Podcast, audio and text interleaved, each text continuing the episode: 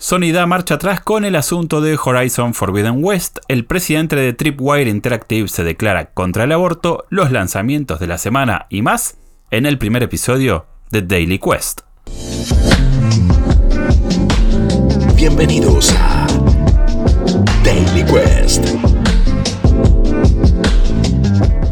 ¿Cómo estás? Te doy la bienvenida al primer episodio de Daily Quest, este podcast diario donde vamos a repasar las noticias más importantes de la jornada en materia de videojuegos. Mi nombre es Jeremías Cursi o Chopper y te invito a que me acompañes en esta quest diaria en la que antes de empezar a jugar vamos a repasar un poco las reglas del juego. Daily Quest se actualiza de lunes a viernes por la noche, así que si estás a punto de cenar o te estás levantando para ir a estudiar o trabajar o lo que sea que estés haciendo, agarra tu bebida preferida y quédate conmigo durante estos 15 minutos que vamos a repasar todo lo que tenés que saber en materia de noticias sobre videojuegos. Te recuerdo que Daily Quest es parte de una nueva plataforma de contenidos llamada New Game Plus. Nos puedes encontrar en Instagram, YouTube y Twitter. Para no marearte con usuarios ni nada, lo vas a encontrar en las notas de este episodio. Y puedes comunicarte con nosotros a través de esos canales o conmigo directamente en arroba jerecursi, también te lo dejo en la descripción del episodio, o también puedes mandarnos un email a la dirección que figura en la descripción de este episodio. Dicho lo cual, denle suscribir, déjennos una review si este episodio les gusta, si les gusta el contenido. Sin más preámbulos, vamos directo a las noticias del fin de semana. Esto es Daily Quest. Los jugadores recibirán una actualización gratuita para Horizon Forbidden West. Todo esto ocurrió mientras el viernes pasado Sony anunciaba que la única forma de acceder a las copias de PlayStation 4 y PlayStation 5 de Horizon Forbidden West sería comprando la versión más cara de todas las disponibles. ¿Esto qué significa? Que si vos tenías una PlayStation 4, querías comprarte el juego, pensando que en un futuro podrías actualizarlo cuando te compres tu Play 5, la verdad es que no ibas a poder hacerlo porque la única alternativa que tenías era comprarte la edición más cara.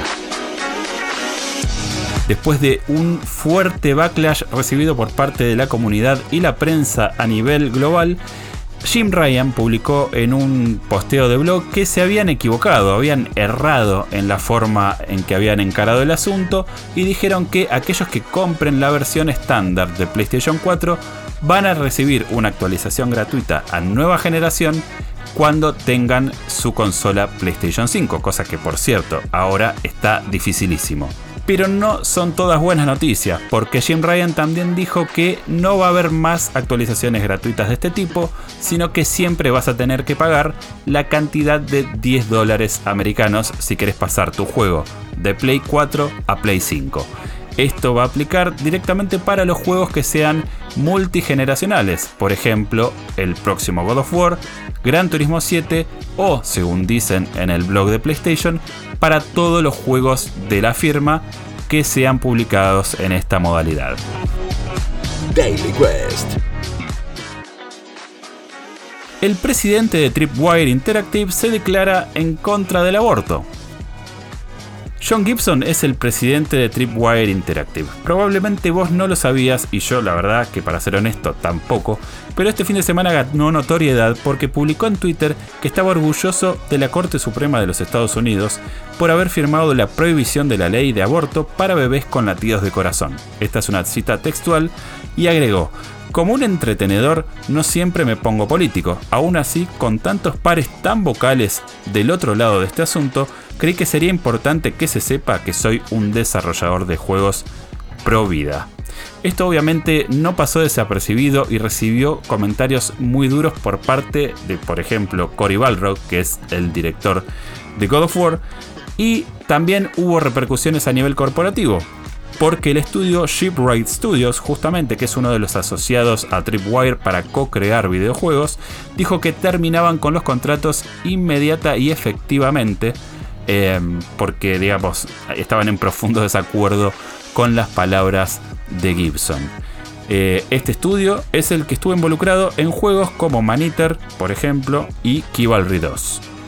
Pero esto no es todo, porque el dato de color que nadie esperaba es el que mostró Imran Khan, que es el editor de noticias del sitio Fanbyte Media, que deberían seguir en Twitter, por cierto, que descubrió que parte de la música de Killing Floor 2 proviene de una banda de metal cristiana llamada Dirge, que ¿sabes quién la fundó? Ni más ni menos que el propio Gibson.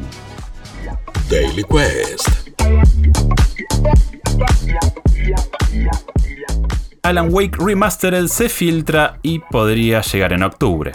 Como siempre pasa en estas ocasiones, te cuento que el sitio taiwanés llamado Rakuten eh, listó a Alan Wake Remastered en su catálogo en versiones de PlayStation y Xbox. Esto abarca todas las consolas disponibles, pero el gran detalle es que PlayStation 4 y PlayStation 5 tienen cada una su versión, mientras que en Xbox hay una sola, lo cual nos hace pensar que esta tendría la función directa de Smart Delivery, que es la que te permite comprar una copia sola del juego y el sistema inteligentemente te va a dar la que te corresponda. Si tenés una Series S o X te va a dar la de nueva generación y si tenés una Xbox One te va a dar la anterior.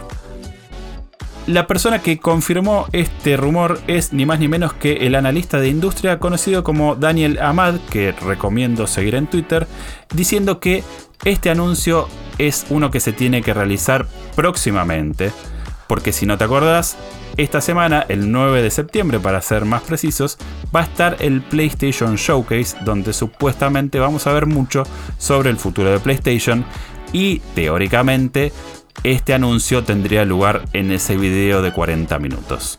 Así que ya sabes, marca el calendario y estate atento porque probablemente esta sea una de las noticias que estamos esperando para este showcase misterioso. Daily Quest. Por último, repasamos los lanzamientos de la semana. El jueves 9 de septiembre tenemos The Artful Escape, que es un juego publicado por Annapurna Interactive que va a estar en plataformas Xbox y PC y plantea una especie de aventura de plataformas psicodélica con mucho color y mucha imaginación. Y lo bueno de esto es que si estás suscripto a Xbox Game Pass, vas a poder jugarlo de lanzamiento directamente. Pero esta semana también llegan un montón de otros juegos. Entre ellos podemos nombrar Life is Strange True Colors, por ejemplo, que es esta nueva aventura desarrollada no por Don't Know Entertainment, sino por Deck Nine, que son los que hicieron la precuela eh, de este juego y que la verdad que promete muchísimo, muchísimo, muchísimo. También tenés NBA 2K22, Lost in Random, todos estos juegos son multiplataformas, tenés Tales of Arise, pero mi ficha, y creo que si tenés una consola como Nintendo Switch vas a estar de acuerdo conmigo, el gran regreso de la semana es el de Wario con WarioWare Get It Together, que es este suerte de festival de minijuegos que me muero por jugar, en donde seguramente te van a proponer utilizar la consola de maneras súper alocadas para realizar estos minijuegos tan divertidos, característicos de Wario.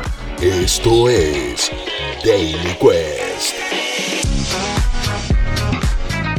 Y hasta acá llegamos con el primer Daily Quest de la historia. Así que si te gustó, suscríbete y déjanos una reseña si la plataforma te lo permite. Si no, búscanos en nuestras redes sociales y compartilo con tus amigos. Mi nombre es Chopper o Jeremías Cursi en el nombre civil aburrido y nos escuchamos en el próximo episodio. Esto es Daily Quest.